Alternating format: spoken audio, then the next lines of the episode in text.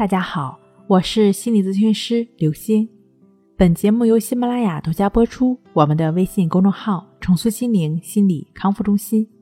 今天要分享的内容是：太在意别人的看法，是因为你觉得自己不够好。我们为什么会太在意别人的看法和评价呢？因为我们害怕自己是一个不够好的人，没有价值的人。这对我们来说意味着我们会失去爱，会孤独。这是根本的真相。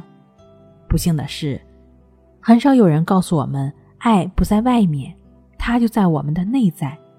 我们学到的是先向外看，再来反观自己，借由他人的看法和评价衡量自己的好坏。似乎别人看不起我或者不认同我，我就是一个不够好、失败的人，这令我们无法接受。于是。为了获得别人的认同和喜爱，我们不惜放下自己的意愿，像橡皮泥一样被捏来捏去，不断的改变自己的形状去迎合别人。